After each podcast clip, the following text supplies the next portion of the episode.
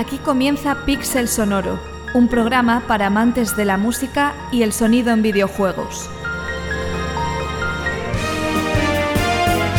Junto a Iván García, iniciaremos un viaje por la historia de algunos de los títulos más icónicos, explorando sus mundos sonoros. Nos transportaremos a nuevas dimensiones musicales. Visitaremos cada uno de sus callejones. Y aprenderemos de las mentes que han hecho del videojuego una nueva forma de composición. Si te apasiona este mundo, pulsa cualquier botón para comenzar. ¿Nos acompañas?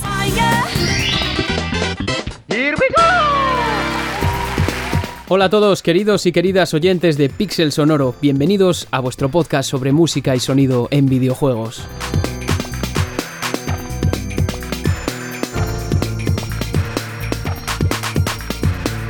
Como bien sabréis la mayoría, esta semana celebramos el lanzamiento de Super Mario Wonder, el 20 de octubre concretamente, y este es un episodio para celebrar ese lanzamiento en gran parte.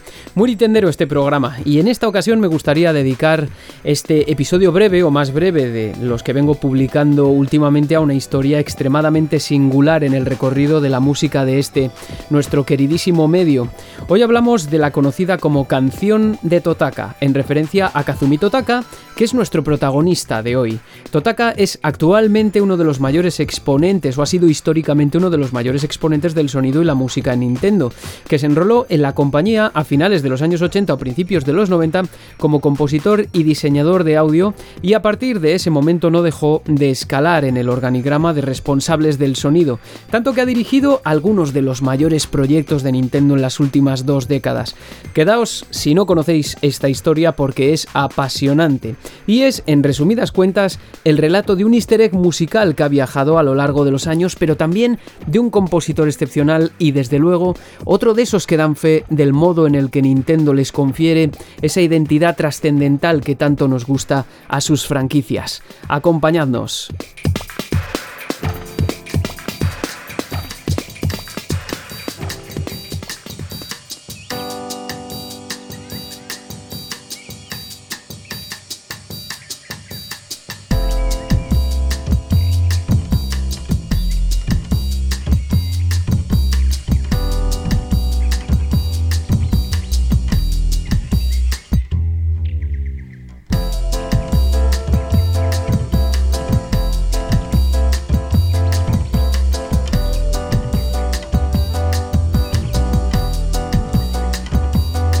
Queridos y queridas oyentes, empezamos con una música excepcional, maravillosa y qué bien han enlazado las dos pistas, ahora que me doy cuenta.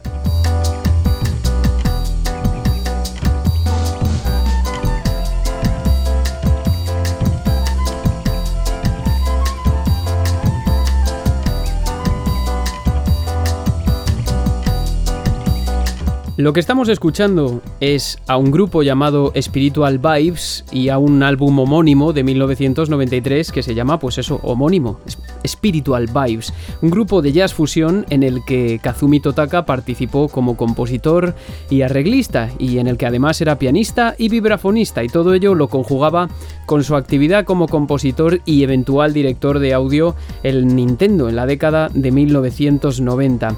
Spiritual Vibes fue una banda de jazz fusión con algunos tintes de electrónica y esto que estamos escuchando igual os recuerda también a un montón de cosas. La canción se llama One Blue Moment y es una canción estilo bossa nova que habitualmente podemos asociar a la música de menú o de ascensor también, ¿no? ¿Por qué no decirlo? Que igual a muchos y muchas os recuerda, y con razón, al estilo empleado en el famosísimo track de la eShop de Nintendo Wii, cuya autoría recayó sobre nuestro protagonista, sobre Kazumi Totaka.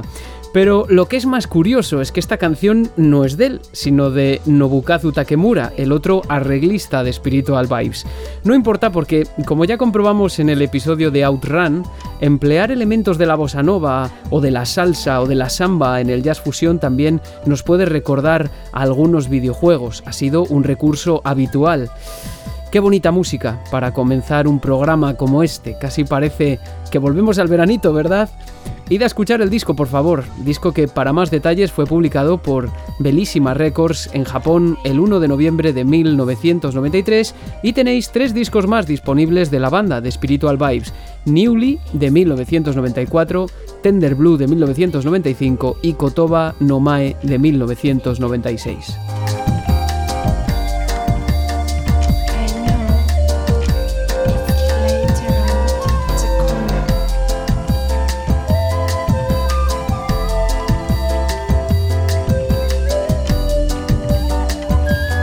Y qué plácidamente arranca uno con esta música, casi como estuviésemos tranquilamente en el ascensor, pero en realidad el verdadero eh, hilo de hoy es, eh, tiene que ver con un fragmentito mucho más simple que todo esto, qué ironía. Hablamos de la canción de Totaka, vale, un easter egg musical que ha aparecido en decenas de juegos de Nintendo. ¿Qué? que no lo conoces, no te preocupes porque yo te lo voy a mostrar. Pon atención a esta pequeña frase que igual hasta te suena.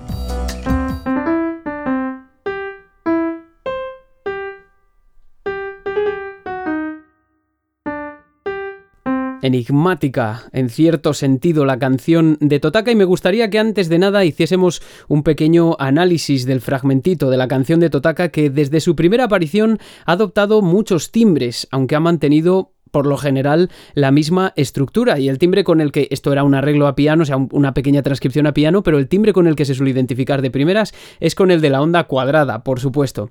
De la canción de Totaka se pueden hacer con toda seguridad diversas interpretaciones. Formalmente se trata de una especie de periodo de 8 compases y se transcribe a 6 por 8 con un antecedente, es decir, con cuatro compases de una pregunta y un consecuente, que sería la respuesta. La primera parte, mm, digamos, de la pregunta es como que reposa previsiblemente en la nota de la dominante o en alguna de la dominante de la tonalidad y en la segunda se desvía bastante, la verdad, ahora lo vemos, y termina de nuevo en la previsible tónica. Para dictaminar esto no necesitamos que haya armonía, porque como os daréis cuenta, aunque no sepáis mucho de música, solo hay una melodía, no hay armonía. Y digamos que nos basta con esa melodía. Y es que en ausencia de armonía la propia línea melódica suele dar algunas pistas de la tonalidad o la modalidad eventualmente en la que nos encontramos. De la canción de Totaka o al menos de su antecedente de los primeros cuatro compases podríamos asegurar que se encuentra en Do mayor. Suena como alegrona, ¿no? No siempre suele aparecer en esta tonalidad, en Do mayor, pero digamos que en buena parte de las apariciones, pues también sí. De esta primera frase podríamos establecer por nosotros mismos, pues diferentes armonizaciones que sonarían bien alrededor de los acordes que surgen de la escala diatónica de Do mayor, si es nuestra tonalidad la que escogemos. El problema, o mejor dicho, lo intrigante de esta melodía viene en la segunda parte. Veréis, escuchad.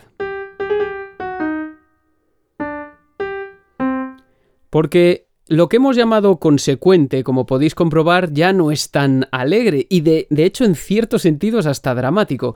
Esto es porque empiezan a aparecer alteraciones, en este caso la bemol, fa sostenido y mi bemol. Claro, con estas alteraciones bien podríamos pensar que se produce una especie de migración al homónimo menor, do menor en este caso, aunque ese fa sostenido de por ahí despista. Entonces entran las interpretaciones. Podría tratarse de una clase de escala húngara, como decía el compañero del canal Ludofonía, que os recomiendo bastante, o también ¿por qué no?, de un paso fugaz por sol menor, si pensamos en términos tonales. La resolución hace pensar de todas formas que de algún modo se regresa al modo mayor, todo vuelve a ser alegre y por eso pues suena jovial, pero incluso esa parte se podría armonizar como si se tratase de do menor. Por ejemplo, una armonización que hago yo.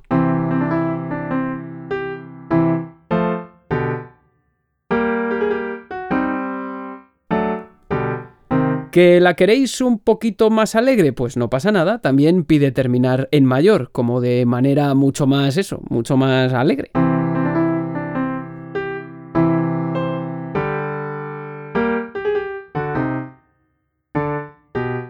Y se acabó la chapa musical por hoy y porque habiendo visto esto creo que ya podemos continuar con el resto del programa. Ahora es cuando viene lo divertido, vais a flipar con la cantidad de detalles que van a salir aquí. Vamos allá.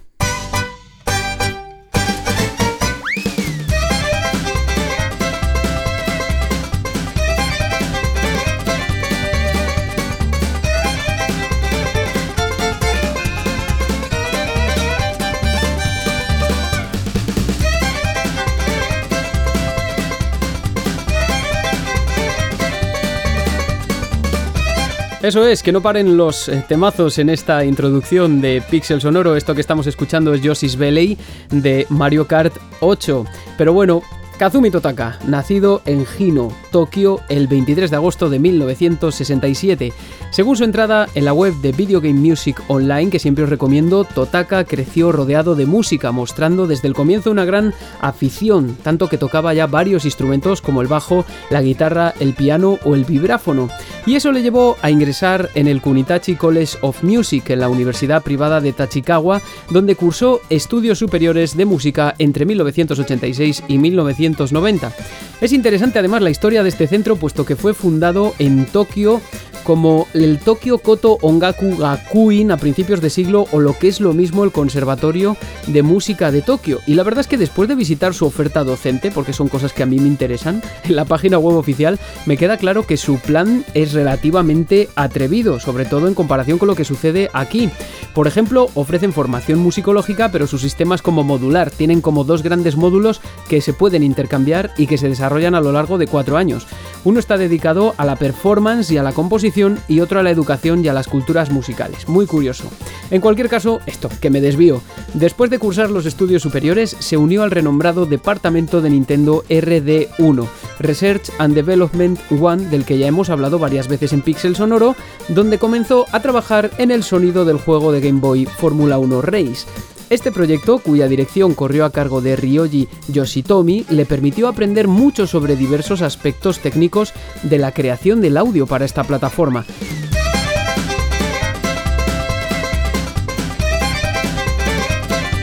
Su buen rendimiento y talento llevaron a sus coordinadores a involucrarle en otro título donde desempeñaría íntegramente como compositor y este fue Ex o Ekusu del año 1992 también de Game Boy, durante cuya realización fue supervisado por nada más y nada menos que un tal Hirokazu Tanaka. Pues la canción de Totaka, este easter egg musical que va a protagonizar el capítulo de hoy, ya se encuentra escondido en una pantalla que recibe el nombre de Doctor Yamano y en la que hay que esperar 42 segundos para escuchar la canción, parece ser.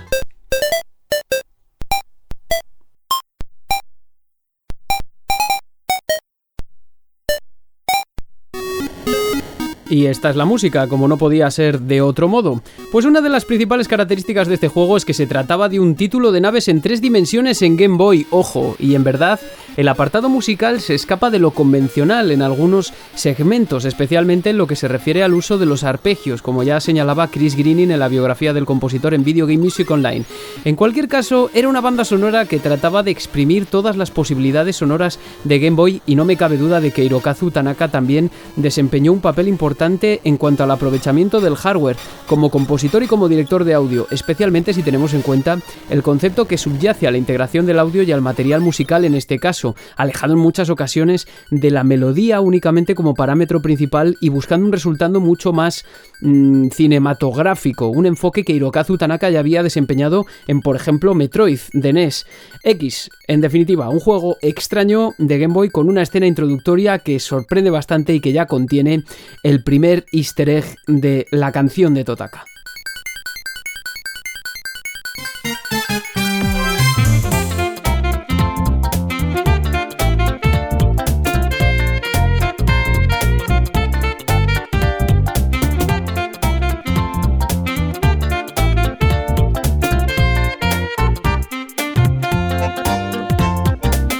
Oye, que no se diga que no estamos de celebración por el reciente lanzamiento de otro juego de la franquicia de Super Mario, yo ya lo había avisado.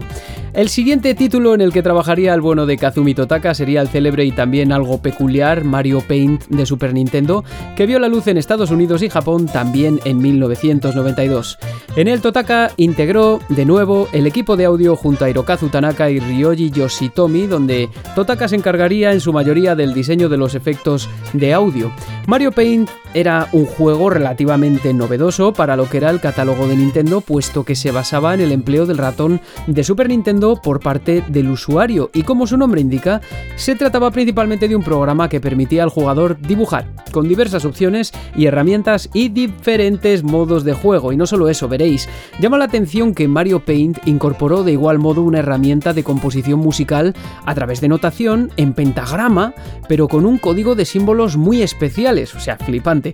Alguno de ellos iconos relativos a toda la idiosincrasia que rodea Nintendo como champiñones, Super Marios, estrellas, Yoshis o mini Game Boys. Cada uno de ellos representaba un instrumento diferente, un sonido diferente y se colocaba en el pentagrama para señalar la altura, la nota, por así decirlo, en que queremos que se sitúe ese instrumento o ese timbre. Así se anunciaba la herramienta en Estados Unidos. Fijaos qué curioso.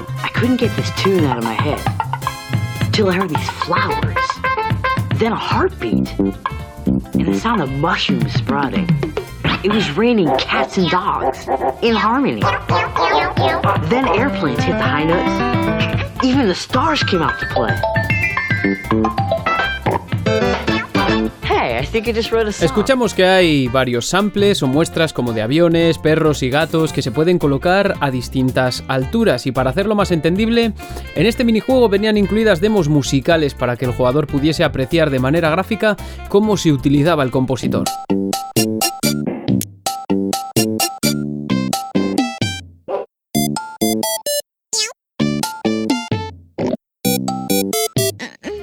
No me preguntéis qué es ese sonido sensual como sensualoide que he sonado lo último porque es que lo llevo pensando un rato y no tengo ni idea. El caso es que este programa, Mario Paint, actuaba como una especie de protosecuenciador y editor musical de Nintendo, con una estética en el menú que recuerda como a esos programas de edición musical de ZX Spectrum de finales de los 80 o algo así, ¿no? Bueno, una maravilla. Y por si esto fuera poco, como ya muchos y muchas sabréis, Mario Paint fue el que durante mucho tiempo se consideró el primer juego que incluyó la canción de Totaka a modo de easter egg porque X solo había sido lanzado en Japón. Eh, entonces no se descubrió el resto del mundo. Para encontrarla aquí, lo que había que hacer era algo no tan rebuscado como sucedía en el caso de X, y lo único que había que hacer era clicar dentro de la O de Mario. Entonces se escuchaba la canción de Totaka.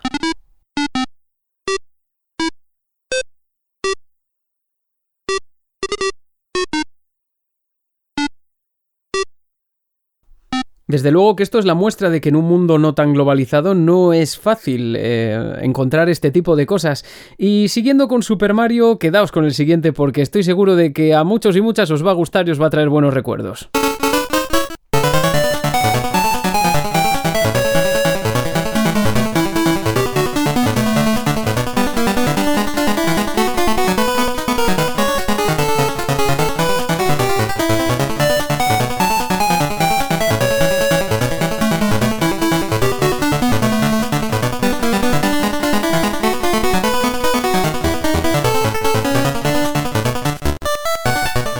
Espero de corazón que la mayoría de los que estáis escuchando este programa reconozcáis este track, esto es Athletic Team, de Super Mario Land 2, Six Golden Coins, y es que 1992 fue muy importante para Kazumi Totaka. Además de sus contribuciones a Mario Paint, en este año realizó su primer trabajo compositivo en solitario para el título de acción y aventura Kaeru no Tameni Kane Wanaru, que únicamente se publicó en Japón en septiembre de 1992 y que al parecer también es conocido como The Frog for Whom the Bell Tolls, donde también apareció la canción de Totaka. Y lo curioso es que empleó un motor, ese juego empleó un motor similar al de The Legend of Zelda Link's Awakening. Además, en 1992 también la joya de la corona, al menos en mi opinión, porque me encanta este juego. Kazumi Totaka trabajó en la música y los efectos de sonido de Super Mario Land 2 Six Golden Coins y de ahí el tema que está sonando. Ya os aviso que para mí este juego es uno de los mejores juegos de Mario que se han hecho jamás. Incluyo todos, también los de sobremesa y es yo diría que es el que más veces he completado yo, y ahí es nada. La tarea tampoco era sencilla de componer, puesto que tenía que dar continuidad al desempeño de Hirokazu Tanaka en la primera parte, y el tema Overworld de Super Mario Land es célebre también a más no poder. Objetivo cumplido, supongo porque la banda sonora nos dejó tracks para la historia como este. La aparición de la canción de Totaka en este juego, eso sí, se produce en el menú de Game Over si dejamos transcurrir una cantidad de segundos concreta.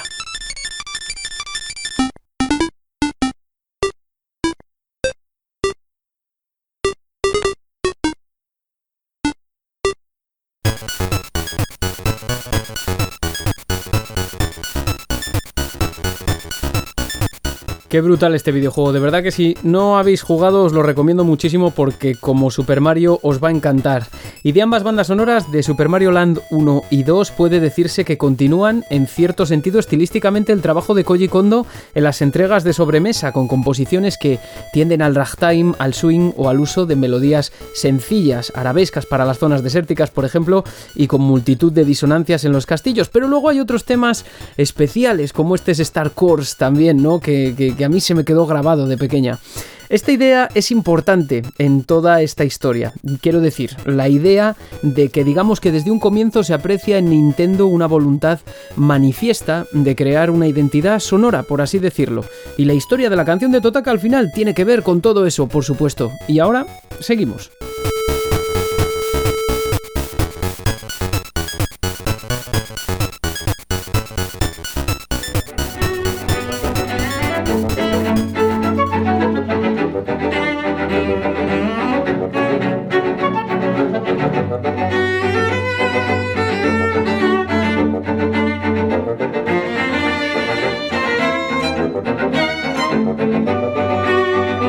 Ay, qué hermosa pieza, porque iba a estar sonando aquí en Pixel Sonoro Sword Search de la banda sonora de Link's Awakening versión de 2019.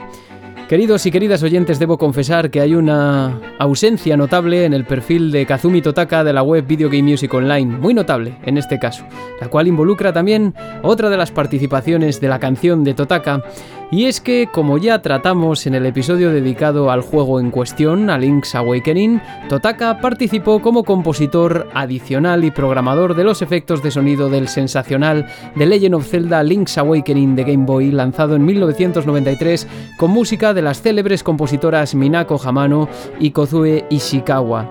Tenéis un análisis más o menos exhaustivo de la música del título en el programa dedicado al espejo sonoro de Link's Awakening, junto a mi amigo Eneko Osaba de arqueología Nintendo.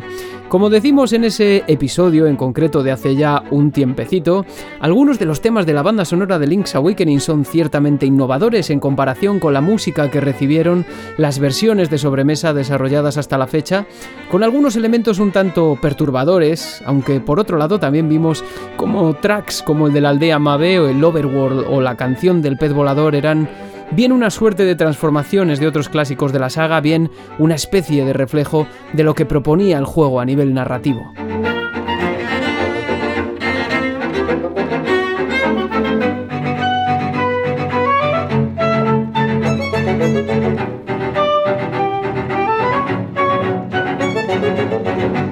Arrebatadora toda la banda sonora, esta música, también los arreglos de la nueva versión, no quepa duda. Pero claro, si estoy hablando de ella aquí es porque la canción de Totaka volvió a hacer acto de presencia en Link's Awakening, en concreto en eh, la versión original de Game Boy en la casa de Richard o de Richard, no sé cómo lo dices, donde encontramos una serie de ranas saltando. Pues para que aparezca la canción de Totaka había que permanecer en ella esperando exactamente 2 minutos y 30 segundos.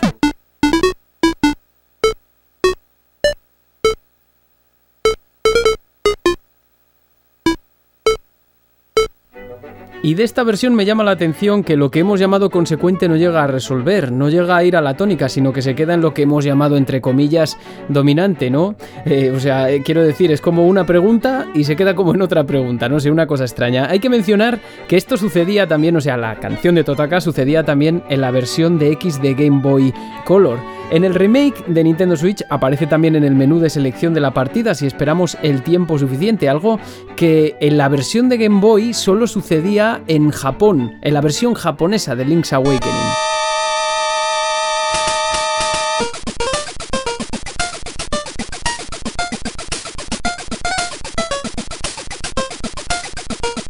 Ambas habían sonado en aquel programa porque también se encuentran en la versión remake de Link's Awakening para Nintendo Switch.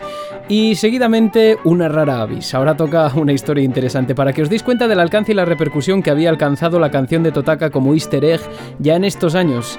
Y es que aparecería en la versión de Wario Land producida por Gunpei Yokoi para la malograda, aunque siempre interesante Virtual Boy, a la que Totaka contribuyó con música y diseño de efectos también. Por lo demás, Wario Land de Virtual Boy fue un juego lanzado en 1995 con una estética peculiar, como Virtual Boy en sí misma, para qué nos vamos a engañar, y para descubrir la canción de Totaka en este juego había que esperar un minuto y 15 segundos exactamente en el momento en el que se quedaba fija la palabra end al final del juego.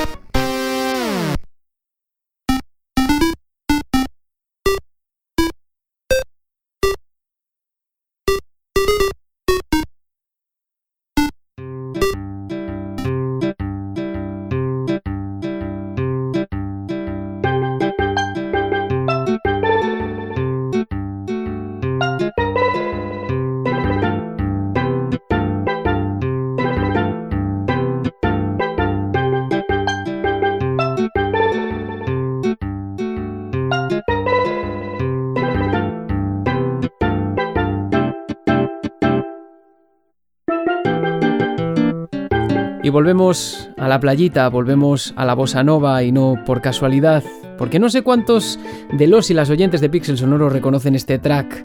Este track que es Yoshi's on the Beach, procedente de la banda sonora de Yoshi's Story, juego de 1997 lanzado en diciembre de ese año en Japón para Nintendo 64 y con el que yo no mantuve ningún tipo de contacto hasta ahora, yo creo, porque como muchos y muchas sabréis de los que seguís el programa, yo fui un niño PlayStation que apenas tuvo eh, la ocasión de jugar a Nintendo 64 más que en algunas ocasiones, como nos sucederá a muchos y muchas. Bueno, la banda sonora de este juego de Yoshi's Story es de lo más especial porque el concepto que hay detrás de ella es un poquito similar al de Super Mario World. Esto es, tomar un tema o un pequeño motivo y variarlo hasta la saciedad en función de las situaciones. Y ya sin jugar al juego, si uno escucha la banda sonora de Yoshi's Story, como estoy haciendo yo mientras preparo este programa, se da cuenta de ello fácilmente. Qué curioso.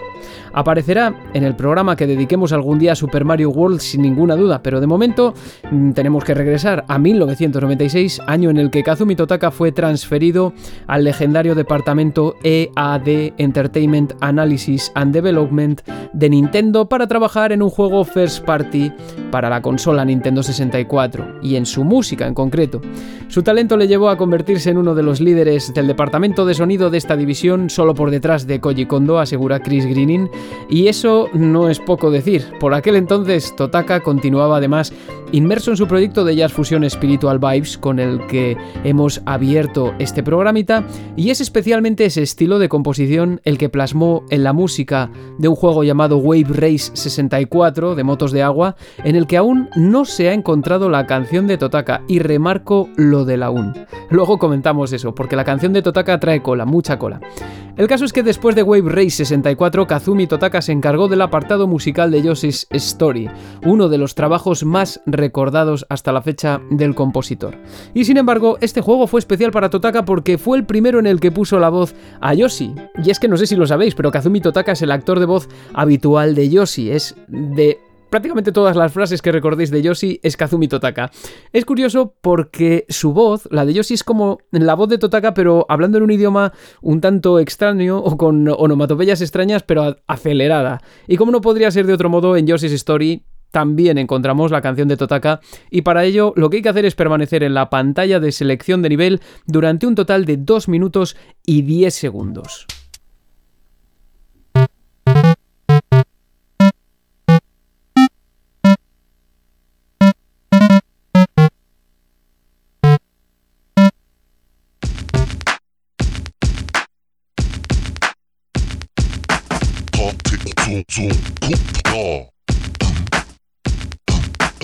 Zoom, zoom, zoom,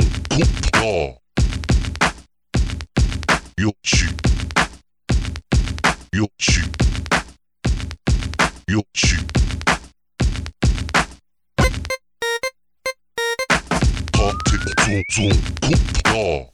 Vale, y esta cosa tope raruna que estamos escuchando ahora ha sido una sorpresa para mí. Ya os digo que conocía de lejos algunos de los temas de Yoshi's Story, pero desde luego, eh, tanto en profundidad no. Y cuando escuchaba estas cosas, yo decía, joder, macho, es que esto en Nintendo 64 en esos años tiene que sonar hasta un poco eh, experimentaloide, alguna de estas experimentaloide que diga algunas de estas cosas, ¿no? Pero bueno, quiero hacer un alto aquí. No seguiría, pasaría otra cosa, porque la canción de Totaka ha aparecido en muchos juegos, como dije al principio, pero quería detener tenerme aquí, ya que estamos hablando de Yoshi, que es un personaje tan importante, importantísimo en la vida de Kazumi Totaka, que es que eh, tenía que cortar porque he encontrado un vídeo en francés titulado La Voix de Yoshi, creo que se pronuncia así, en el que muestran lo que sucede si tomas algunas de las frases típicas del dinosaurio y las ralentizas. Es decir, si aplicas un proceso inverso al que previsiblemente se llevó a cabo para obtener la voz original de Yoshi, que fue coger y acelerar la de Kazumi Totaka Escuchad, escuchad.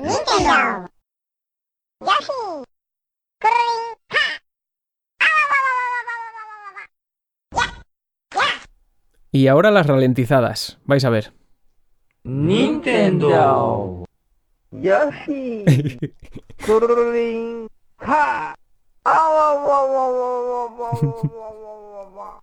Ya. Ya.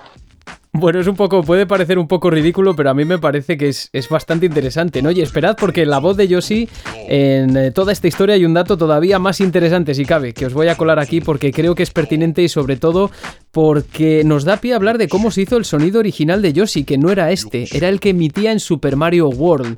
La respuesta yo la encontré en un vídeo del canal Thomas Games Doc, que os he recomendado varias veces, en el que Thomas, el presentador, señala que fue en realidad una creación de Koji Kondo empleando la novedosa sintetización a través de ondas PCM de samples de la que hacía gala Super Nintendo.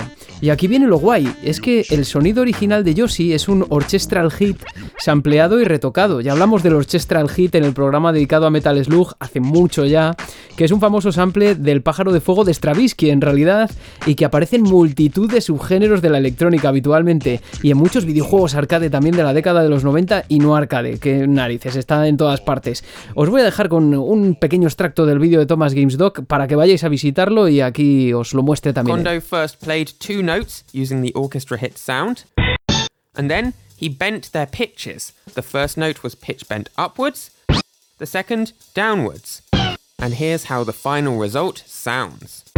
Me vais a perdonar porque no tengo gente que doble ahora mismo, pero yo creo que en general se entiende. Lo que ha dicho es que coge el orchestral hit y el primero, en la primera toma, hace un bend, o sea, un, como una especie de glissando, por así decirlo, hacia arriba y, el, y en el segundo un bend hacia abajo. Y así sale el sonido de ellos. ¿sí? Y si os está gustando la historia hasta ahora, quedaos porque eh, a los fans y las fans de Animal Crossing os va a gustar todavía más. Hacedme caso.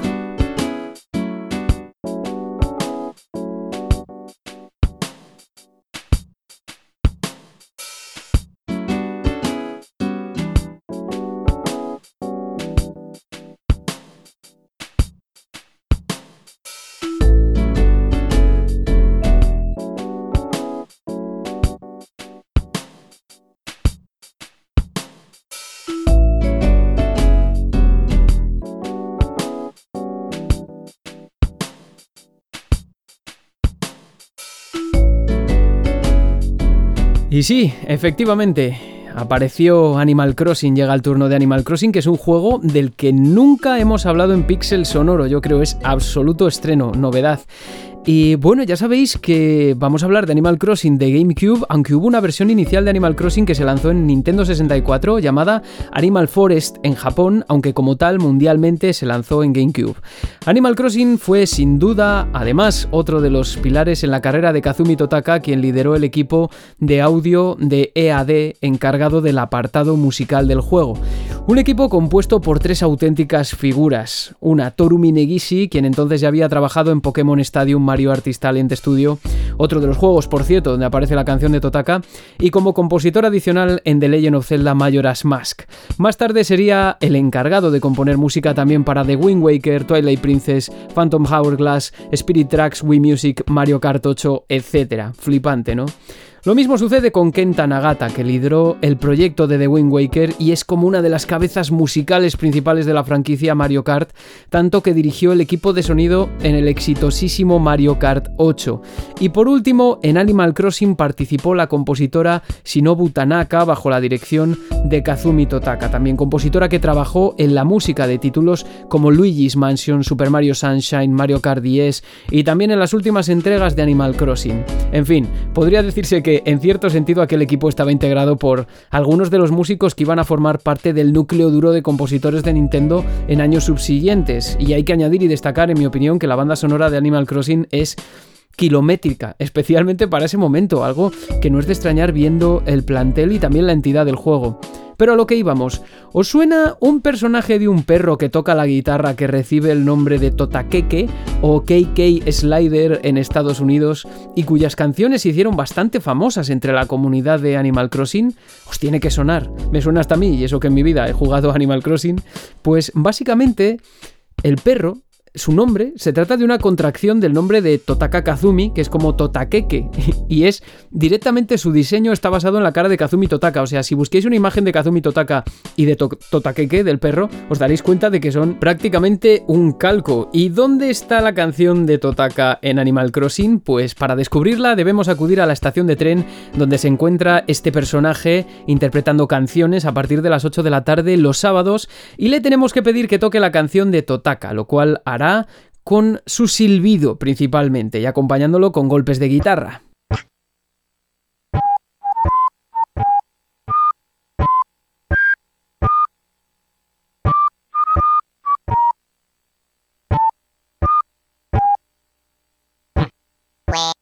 Ahora bien, la voz sintetizada del personaje de Totakeke da bastante cague, eh, a mí por lo menos. Bueno, como señala el canal Philbond, que he empleado para documentar buena parte de este programa, Totakeke además te entregará una grabación de la interpretación para que puedas escucharla en tu habitación, en la habitación virtual del juego, y cuando la pongas se escuchará con peor calidad, o sea, detallitos que lo hacen todo.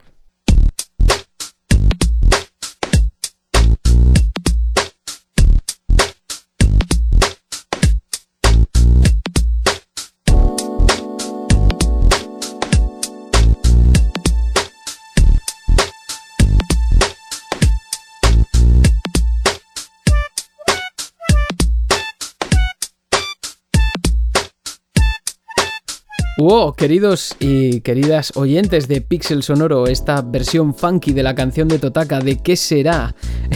Estamos escuchando la canción de Totaka de Luigi's Mansion, el secreto escondido en Luigi's Mansion. Y es que el periodo de GameCube fue sin lugar a dudas una rampa de lanzamiento para Kazumi Totaka como director de audio consagrado en Nintendo. Ya no solo debemos contar con que gran parte de la banda sonora de Luigi's Mansion es suya, sino que además dirigió el sonido de otras dos superproducciones de la compañía como Pikmin 2 y Animal Crossing Wild World. Y lo que estamos escuchando es precisamente la canción de Totaka Luigi's Mansion, como he dicho, que sonaba al esperar un tiempo determinado en la pantalla de controles. Exactamente 3 minutos y medio. Muy guay, la verdad, muy guapa, me encanta. Con, además, es, una ruptura, ¿no? Con respecto a las anteriores, con un estilo funky, como he dicho, muy diferente al resto. Pero ahora vamos a ver también la de Pikmin 2.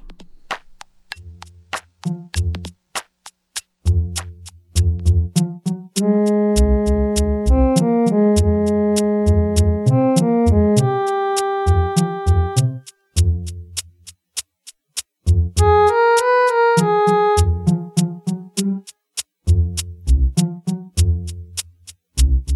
programa desde luego no apto para nostálgicos, estoy seguro. El caso es que con los cambios en el hardware también se van produciendo cambios en las diferentes versiones de la canción de Totaka.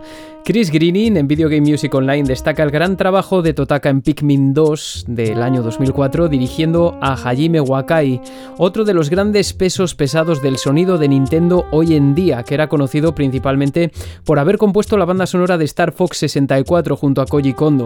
Aunque en la actualidad, si os ponéis a revisar la lista de trabajos, os daréis cuenta de que ha estado en numerosas superproducciones desde aquel entonces. La saga Pikmin es un ejemplo de algo que se asocia comúnmente a Hajime Wakai, pero para que os hagáis una idea, el compositor Hajime Wakai integró el equipo de compositores de Breath of the Wild y dirigió el equipo de sonido de Tears of the Kingdom. Palabras mayores esto.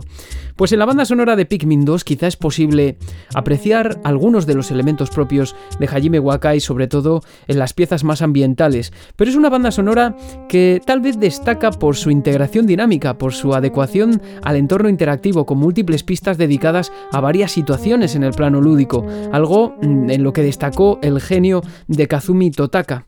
Os podéis dar cuenta de ello simplemente observando la lista de temas publicados en portales como Kinsider, que siempre está muy bien para, estar para echar un vistazo rápido, perdón. En Pikmin 2 volvió a presentarse como no podía ser de otro modo, la canción de Totaka para que suene, pues lo que tenéis que hacer es recolectar todos los tesoros de una cueva y esperar 3 minutos y 50 segundos en el menú de pausa.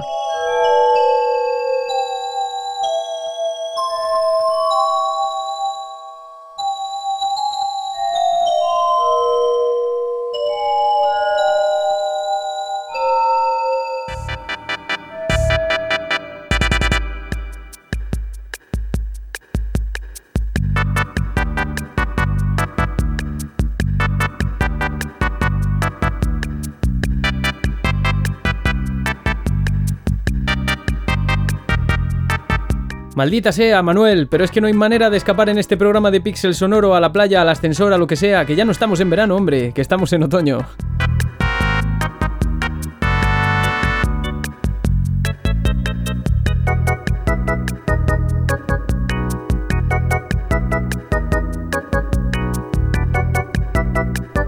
Amigos y amigas videojueguiles y musicales, Kazumi Totaka es conocido por muchas cosas y es normal porque es una de las más grandes figuras del sonido de Nintendo, representado asimismo por méritos propios. E igual es de justicia señalar que gran parte de su fama se la ha reportado el haber compuesto la música de la tienda de Wii, que es lo que estamos escuchando de fondo, quizá una de las músicas de menú más laureadas de la historia del videojuego. Recientemente, 8-Bit Music Theory, uno de mis canales de análisis de música de videojuegos favoritos, o el mejor para mi gusto y de largo, publicó un vídeo hablando precisamente de ella y en el que a mayores del análisis proporciona una serie de claves para que aprendáis progresiones 2-5-1 de jazz con ella. Genial, muy interesante y con un gran tema como este de Totaka, haciendo un análisis de la leche, ¿no? Como es costumbre en ese canal. Y bueno, de hecho Totaka es autor de muchas de las músicas que se han escuchado en la eShop de Nintendo. Y volviendo al tema que nos atañe, estos han sido algunos ejemplos de juegos los anteriores, donde apareció la canción de Totaka desde sus comienzos, pero es que la canción no ha dejado de aparecer en aquellos proyectos en los que Kazumi Totaka ha asumido el rol de compositor o de director de audio o relacionado también de alguna forma. En 2005, Yoshi Touch and Go y Animal Crossing Wild World, ambos de Nintendo DS, escondieron una vez más esta pequeña melodía, aunque el primero de ellos lo hizo particularmente bien, la verdad, puesto que había que pausar el juego en un instante determinado mientras Yoshi subía por una de las pasarelas que se pueden dibujar con el pen de Nintendo DS, pasarelas de nubes, para superar los obstáculos.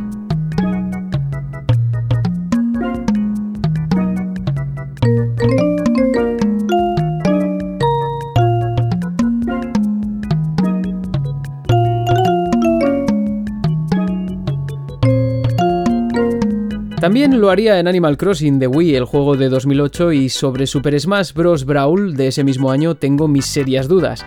Mirad, Tal es la relevancia que ha adquirido con los años la canción de Totaka que desde finales de la primera década de los 2000 empezaron a aparecer usuarios dedicados a cazar ese easter egg, pero hay juegos que no están confirmados o que incluso han recibido vídeos falsos donde supuestamente se encuentra la canción de Totaka y o te acaban troleando o es falso, en fin, un montón de cosas. El caso es que es ya un auténtico fenómeno. Donde sí apareció es en eh, Animal Crossing New Leaf y Yoshi's New Island de Nintendo 3DS y en concreto esta versión de Animal Crossing New Leaf me parece interesante porque nos despeja un poco la duda de cómo se podría armonizar esta canción, aunque no queda claro qué son exactamente esas alteraciones del que hemos llamado consecuente al principio de este programa.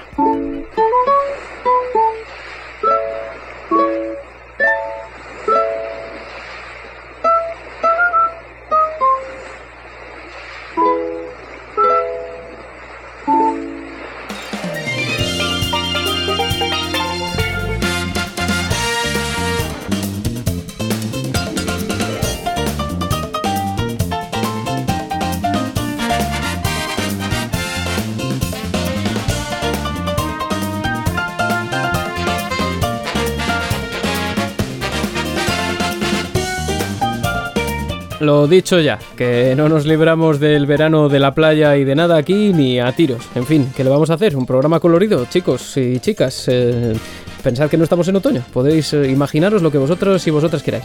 Bueno, a todos los oyentes de Pixel Sonoro, la canción de Totaka también ha aparecido en juegos muy recientes, como la última entrega de Animal Crossing New Horizons, pero lo que debo admitir es que mi aparición favorita se encuentra en Mario Kart 8, debido a su originalidad, y por eso estamos escuchando este tema Water Park de Mario Kart 8. Podría decirse que en buena parte de los ejemplos que hemos recorrido, que han sido unos cuantos ya, el eh, desvelamiento de la canción de Totaka solía depender de esperar X tiempo en una zona del juego o en uno de los menús en concreto. Pues en Mario Kart 8 la historia cambia y de nuevo está íntimamente ligada a la figura de Yoshi, el alter ego, por así decirlo, de Kazumi Totaka. En Mario Kart 8 la canción puede escucharse cantada sorprendentemente por algunos de los Yoshis que forman parte del público en determinadas pistas de carrera, como es Yoshi Bailey. Eh, para oírla lo que tendréis que hacer es acercaros y detener el auto cerca de ellos y en algún momento escucharéis como el Yoshi en cuestión, si es que lo hace, eh, hay algunos que tararean y otros que no, pero escucharéis como tararea la melodía de la canción de Totaka de manera como muy tenue. De hecho os voy a poner la que aparece en un vídeo de 2019 de un canal llamado Shiromi, donde se puede escuchar aislado lo que tararea uno de los Yoshis del público durante la celebración del trofeo huevo. Prestad atención por favor a vuestro auricular izquierdo, si puede ser.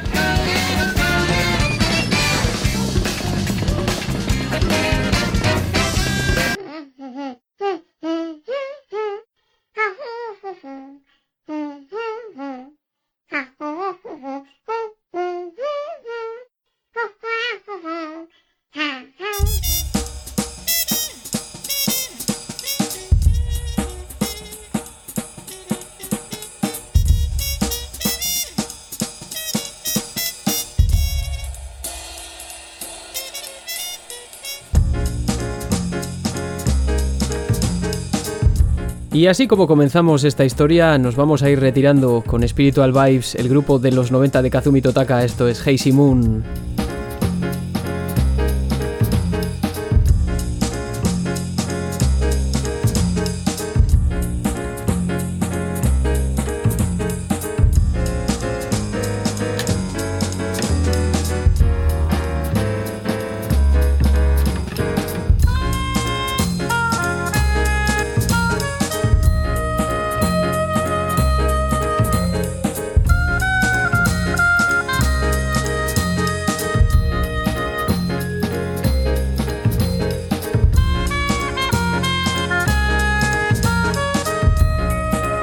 Queridos y queridas oyentes de Pixel Sonoro, llega la reflexión final de este breve episodio, que al final, bueno, no ha sido tan breve, no es tan breve y todavía nos queda Covermanía con el gran Pablo Naop.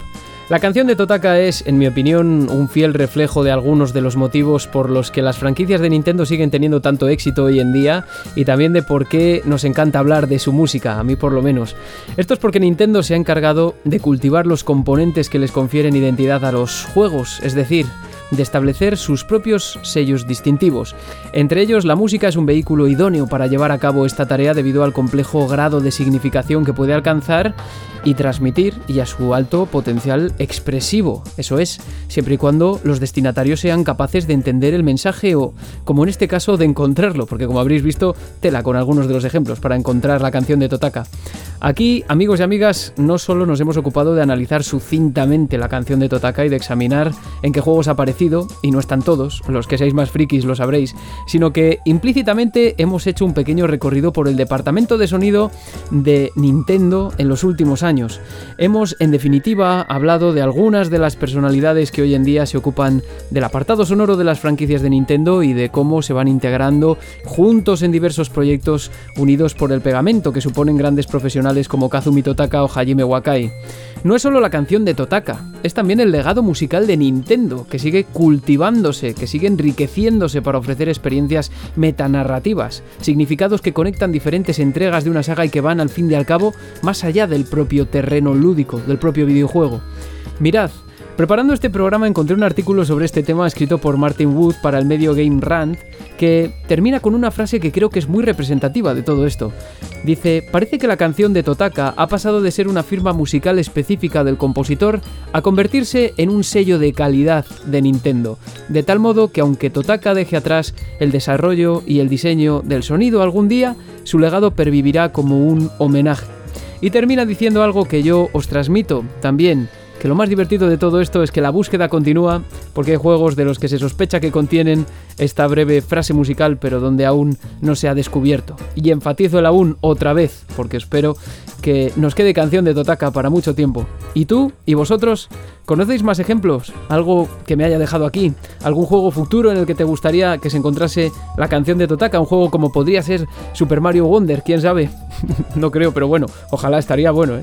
Ya sabes que tienes disponibles varias vías de contacto para contactar conmigo y con el programa, como X Twitter, como Instagram, como Facebook, como Evox, como Spotify y también como el mail pixelsonoropodcast.gmail.com por si tenéis alguna sugerencia o también por si me he dejado cosas o ha habido algún error. O sea, todo es bienvenido. Esto es una comunidad. Yo sabéis que siempre, eh, en fin, es un poco obvio, pero soy todo oídos, ¿no? Va con el tema del programa. Y ahora, amigos y amigas, vamos a pasar rápidamente a Covermanía con Pablo Nau.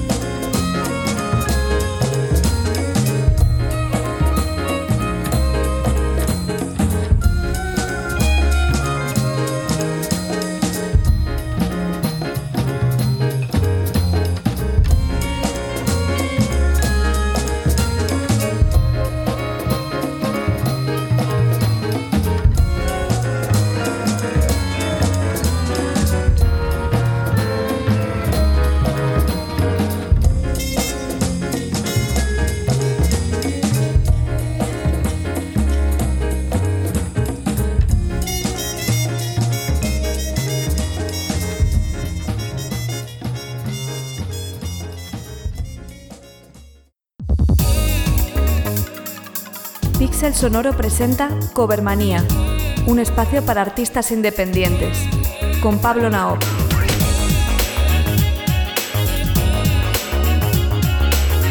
Y puesto que el programa de hoy está siendo bastante, bastante colorido, viene Pablo Naop con Covermanía para colorearlo todavía más, si cabe. ¿Cómo estás, Pablo? Bienvenido de nuevo.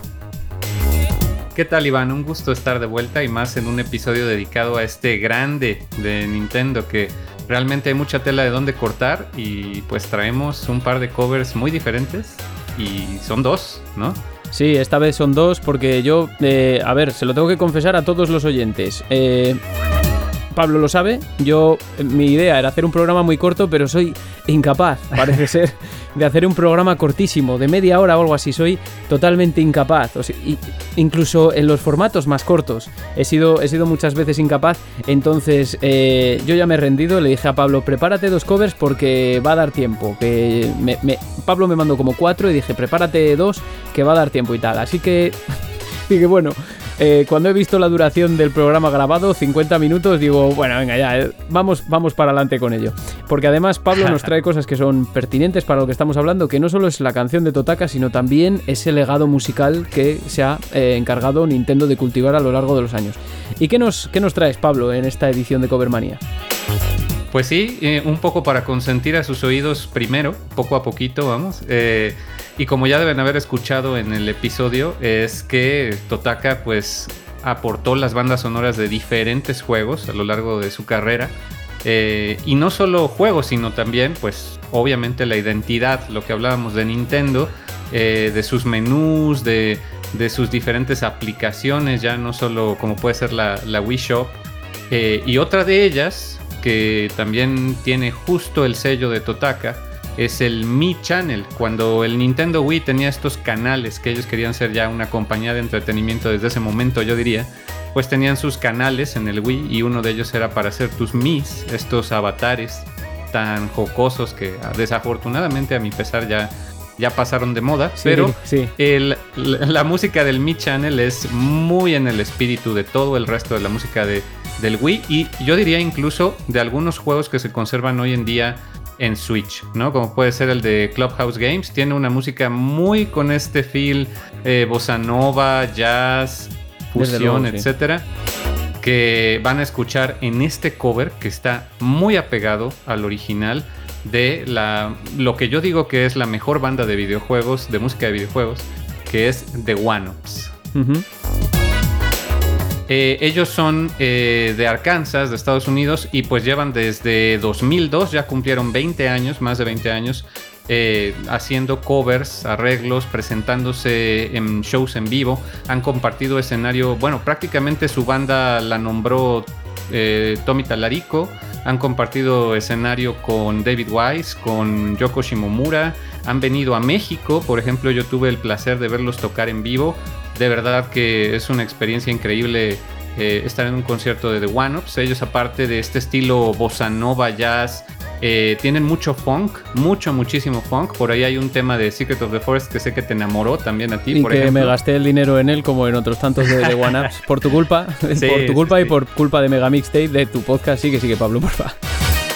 Sí, sí. Entonces, realmente su catálogo ya son muchísimos álbumes, son como 10, 15 álbumes más o menos, que pueden ustedes revisar en cualquier plataforma. Y pues, este temazo de eh, Mi Channel viene en su segundo álbum que fue lanzado en 2008, Volume 2, se titula simplemente el álbum.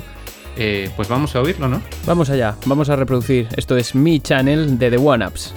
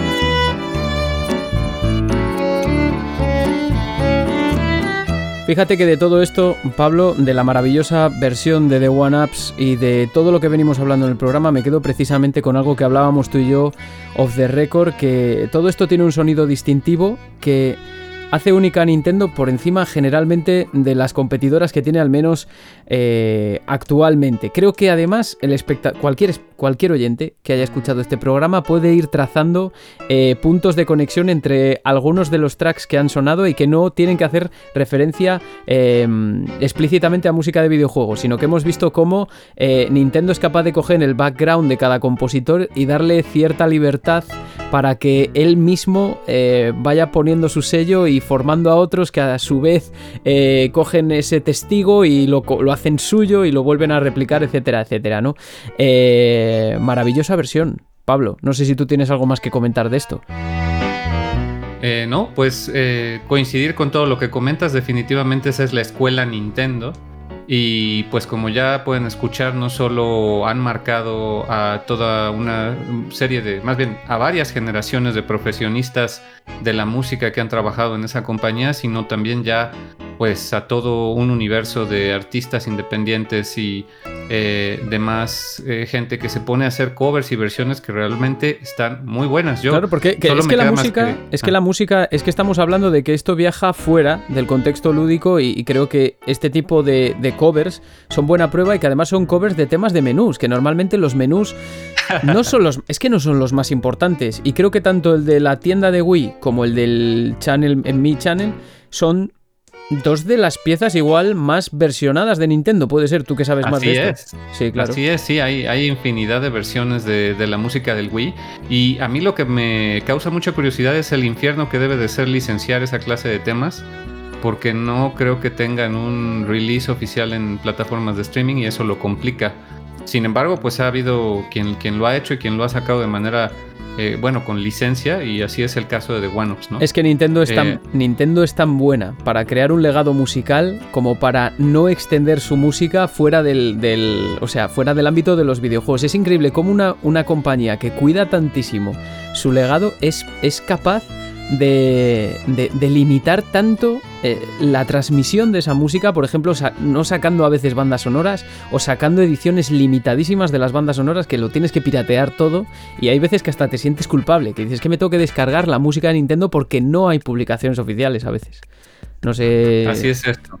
Sí, Así es esto pues sobre la versión no me queda, no me queda más que agradecer a, Mostin, el líder de la banda de The One Ups, que pues al día de hoy sigue produciendo música y pues les recomiendo mucho que la escuchen. Él amablemente me hizo llegar toda su discografía en físico, por lo que le estaré eternamente agradecido. Y pues si quieren escuchar más de ellos, síganlos. Y yo diría que, que, nos vayamos con la siguiente. Sí, el tiempo eh, apremia. Eso es lo que te iba a decir yo. Que, eh, vale, llevo todo el capítulo diciendo que no éramos capaces de irnos de la playa y que ya se había pasado el verano y que no, podíamos, no podíamos abandonar esa estética, ¿no? Que parecía que volvíamos otra vez al, al programa de Outrun, de alguna forma. Eh, pues claro, pues gracias a mi incapacidad para limitarme, para cortarme con, con estos contenidos, va a venir Pablo Naop y todo eso lo va a quitar con la siguiente versión, lo va a quitar todo de un plumazo. Porque además trae una versión súper interesante de Yoshi's Story. Dime, dime, Pablo, presenta ahí. Vamos a romper esquemas, vamos a romper esquemas con esto. Dale, dale, dale. Presenta, presenta la Pues se trata. Sí, claro, se trata de una versión en metal eh, mezclado con, con raga rock.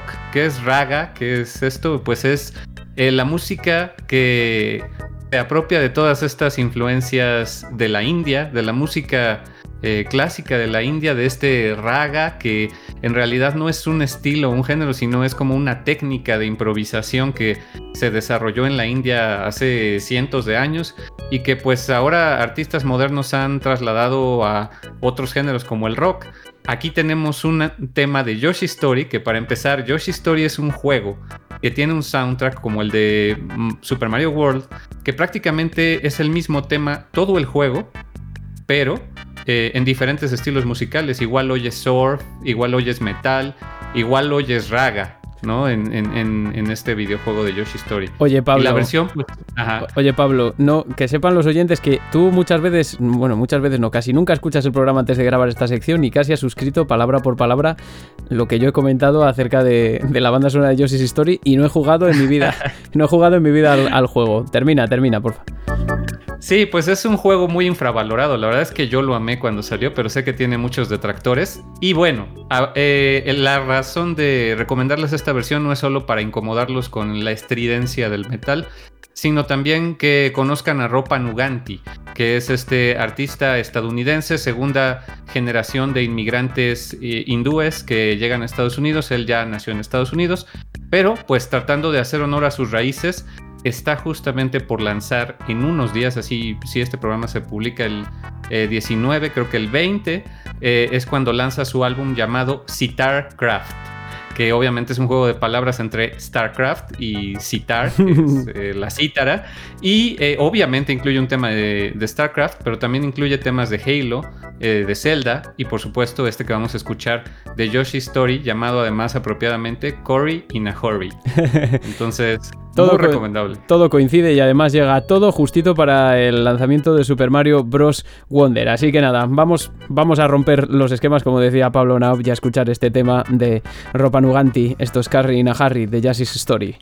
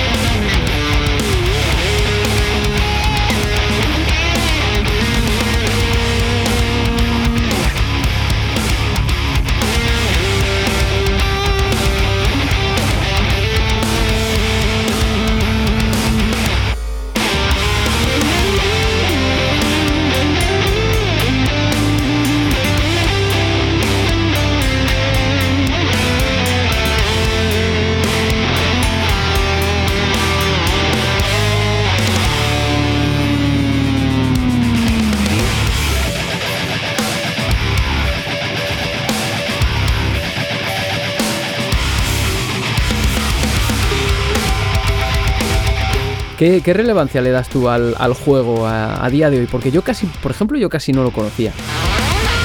No, por supuesto. La verdad es que es un juego muy underground. Yoshi Story no es un juego que haya trascendido en ninguna comunidad, incluyendo la de música de videojuegos. No vas a encontrar demasiados covers de Yoshi Story. Vas a encontrar de Yoshi Island, pero de Yoshi Story no.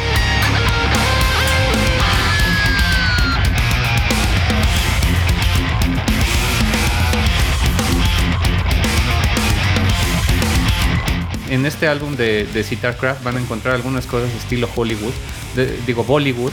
Si ustedes van al canal de, de Ropa Nuganti pueden ver un tema de Gerudo Valley estilo Bollywood que van a flipar, como dicen ustedes. ¿eh? De verdad. Entonces eso de raga ya pues nada más se volvió una etiqueta para abarcar todo lo hindú, digamos, Sí. también en el caso de los artistas, pero eh, si les gusta el estilo de metal progresivo que tiene Ropa Nuganti, pues vayan y escuchen que tiene álbumes dedicados a numerosas franquicias y en un estilo más propiamente de metal, sin estas influencias de ¿Qué? la India. Qué bueno, qué bueno. Pues eh, Pablo, como siempre, eh, muy valorada tu visita. Es, es- es un, es un honor, vamos, es un lujazo tenerte aquí en Pixel Sonoro y espero que, que- que los oyentes acudan rápido a descubrir todos estos artistas que, que nos traes aquí programa por programa. Muchísimas gracias, amigo. Nos vemos en la siguiente. Gracias a ti, Iván, y a todos los que nos escuchan.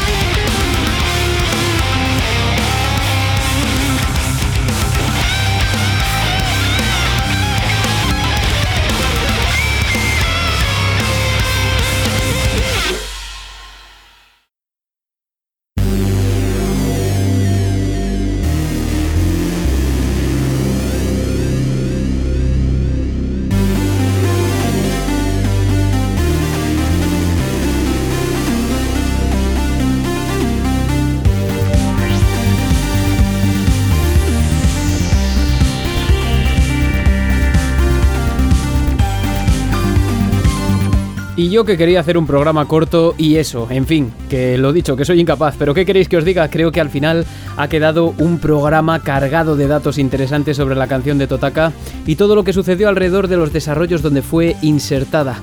Y qué intriga, ¿verdad? Lo de los juegos en los que aún no se ha encontrado la canción. Digo yo, ¿se encontrará algún día o no? ¿Y en cuáles? Eh, no se sospecha que está y se encuentra en el código. ¿Cuáles son los no sospechosos?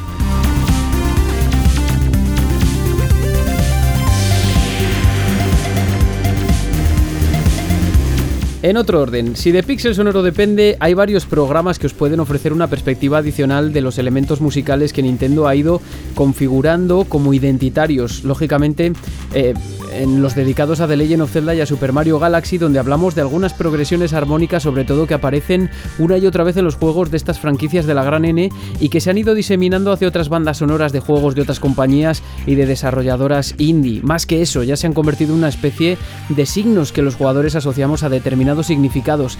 Es un tema bastante profundo, muy interesante y en mi opinión muy apropiado también para celebrar el lanzamiento de Super Mario Bros. Wonder mañana mismo, que yo no lo iba a comprar, pero no sé, no sé.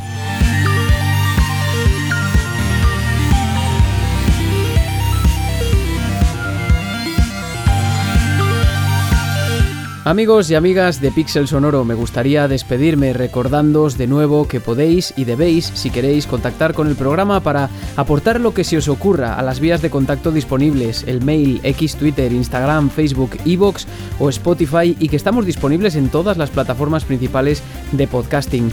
Además, recuerdo que ya están abiertas las votaciones para los premios al Podgaming de Game Elch, en los que podéis votar al podcast como mejor podcast del público y a mí como mejor director, pero votad a quien sea, pero votad y apoyad la causa. Y también que en noviembre hay nuevo artículo en GTM sobre Masato Nakamura y los orígenes musicales de Sonic. Ya veréis que va a estar bien. Y ahora, ya sea fácil su descubrimiento o se encuentre escondida en el código, a todas partes y siempre con música. Hasta la siguiente.